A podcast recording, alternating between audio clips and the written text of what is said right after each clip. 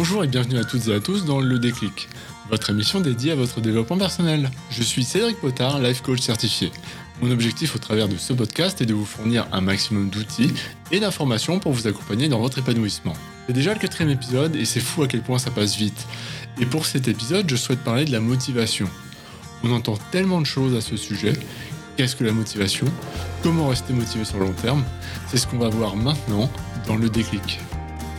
Dans le monde du développement personnel, la motivation est sans doute l'un des sujets qui revient le plus souvent. Pourtant, il est très souvent mal interprété et mal utilisé. D'ailleurs, nous utilisons tous à tort le terme de motivation dans notre vie quotidienne, le confondant principalement avec la volonté ou la détermination. Pendant des années, j'ai fait l'erreur de penser que je ne pouvais pas avancer dans mes projets parce que je ne me sentais pas du tout motivé pour le faire. De plus, je pensais que ce manque de motivation était dû à une certaine paresse et que mon manque de clarté dans mes objectifs me bloquait définitivement. Cependant, en faisant des recherches sur le vaste sujet qu'est la motivation, j'ai compris une chose fondamentale. Elle se confond avec l'énergie initiale et le moteur pour agir. Beaucoup d'entre nous pensent que nous devons être motivés pour accomplir une tâche spécifique. En effet, nous partons du principe que lorsque je serai motivé, je ferai mon sport, bien je ferai mes devoirs, ou bien je ferai le ménage, etc. Finalement, deux mois se sont écoulés et nous n'avons toujours pas fait notre séance de sport. À ce moment, on se maudit de ne pas avoir trouvé suffisamment de motivation pour avancer alors que d'autres sont capables de le faire. Et c'est là tout le problème. Comme je l'ai dit précédemment, la motivation n'est pas le carburant qui nous permet de commencer un projet, mais c'est le moteur qui va alimenter notre détermination. Ce podcast a pour but de vous donner les clés pour comprendre ce qu'est la motivation et pourquoi jusqu'à présent rien n'a réussi à vous motiver. La définition de la motivation la plus basique du dictionnaire est l'enthousiasme pour faire quelque chose. Il est intéressant de noter que nous parlons ici d'un sentiment.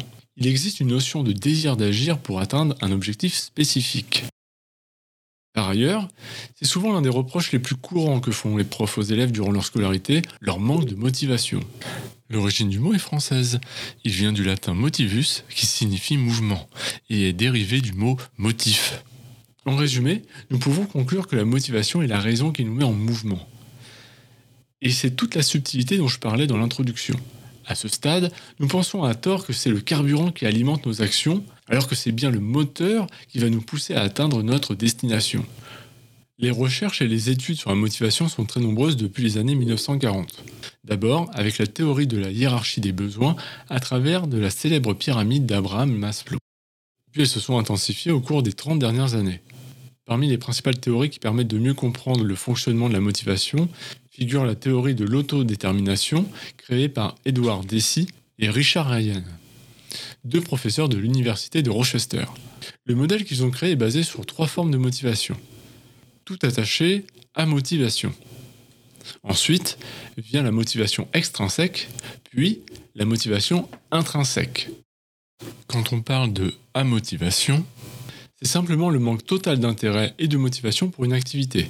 En somme, c'est quand il n'existe aucune motivation présente à une tâche spécifique. Vient ensuite la motivation extrinsèque. Il s'agit du type de motivation générée par des sources externes, telles que l'argent, la célébrité, ou pour éviter une sanction, comme faire un devoir qui ne nous intéresse pas, juste pour esquiver une mauvaise note. Dans les années 70, Edward Deci a démontré pour la première fois que les individus qui sont récompensés pour une tâche sont globalement moins motivés que ceux qui ne le sont pas. Ces résultats étonnants à l'époque allaient à l'encontre du principe même de l'approche du bâton et de la carotte, qui est encore largement utilisé dans notre société d'aujourd'hui. Il ne s'agit pas de se mentir, les effets sont indéniables à court terme. Nous avons tous été motivés par des récompenses dans notre vie. Cependant, cette approche a montré ses limites. Elle ne permet pas de maintenir un haut niveau d'engagement dans des activités à long terme, surtout quand ce sont des situations qui demandent des efforts. Vient ensuite le dernier type de motivation, la motivation intrinsèque. C'est une motivation qui vient de l'individu même, de la satisfaction et de l'intérêt qu'il ressent envers une activité. Elle ne recherche pas le besoin d'une récompense autre que le plaisir de la tâche à accomplir. C'est d'ailleurs très souvent le cas lorsque l'on est passionné par une tâche spécifique. Mark Twain disait à ce propos Trouvez un travail que vous aimez faire et vous n'aurez jamais à travailler un seul jour de votre vie. Dans leur théorie de l'autodétermination, Deci et Ryan ont mis en évidence trois besoins essentiels pour une motivation intrinsèque optimale.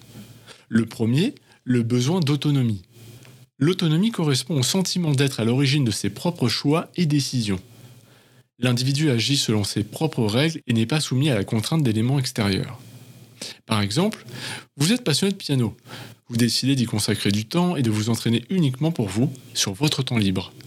Le second besoin, le besoin de compétence. Alors le besoin de compétence est le sentiment qu'une personne peut avoir lorsqu'elle agit efficacement sur son environnement. C'est à ce moment-là qu'elle peut utiliser ses capacités à améliorer son contrôle. Et enfin le dernier besoin, le besoin de lien social. L'être humain est un être social, ce qui correspond au besoin de se sentir connecté aux autres.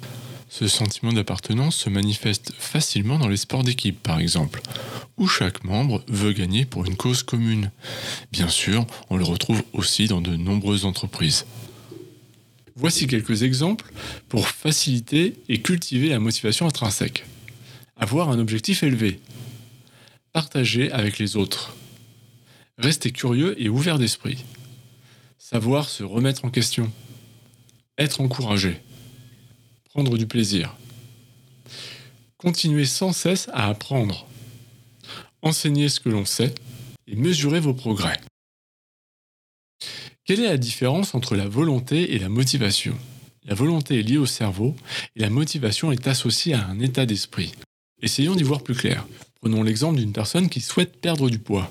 Dans notre exemple, la volonté va ressembler à je veux perdre mes kilos en trop, donc je mets en place des actions pour réussir se mettre au sport, faire un régime, etc. La motivation ressemblera plutôt à quelque chose comme je veux perdre du poids car je me sentirai mieux et je serai fier de moi. En résumé, la motivation est une envie, alors que la volonté consiste à se forcer à faire quelque chose. La volonté est la notion de maîtrise de soi indépendamment de la raison. Néanmoins, on peut considérer que la motivation fait partie de la volonté.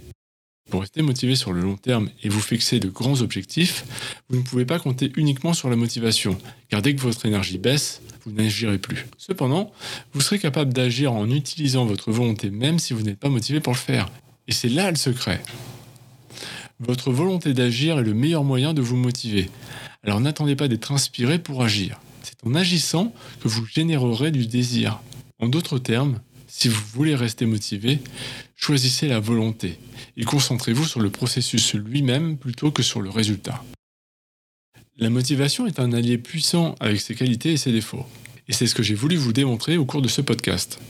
Je trouve que l'on parle de manière trop imprécise de la motivation ou de l'importance d'être motivé pour réussir, alors qu'au final, on la confond avec la volonté.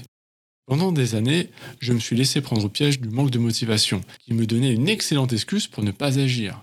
Ce n'est que plus tard que j'ai enfin compris que le déclic se produit dans l'action. En bref, si vous voulez être motivé, passez à l'action et choisissez une activité qui a du sens pour vous. Le podcast arrive à sa fin et merci à vous de m'avoir écouté jusqu'au bout. Vous pouvez retrouver le podcast sur toutes les plateformes classiques comme Apple, Spotify et Deezer et aussi Google Podcast. Si vous souhaitez me contacter, je vous invite à aller sur mon site ledéclic.net, le-déclic.net et moi, je vous donne rendez-vous mercredi prochain pour une nouvelle émission. D'ici là, prenez soin de vous et à la semaine prochaine.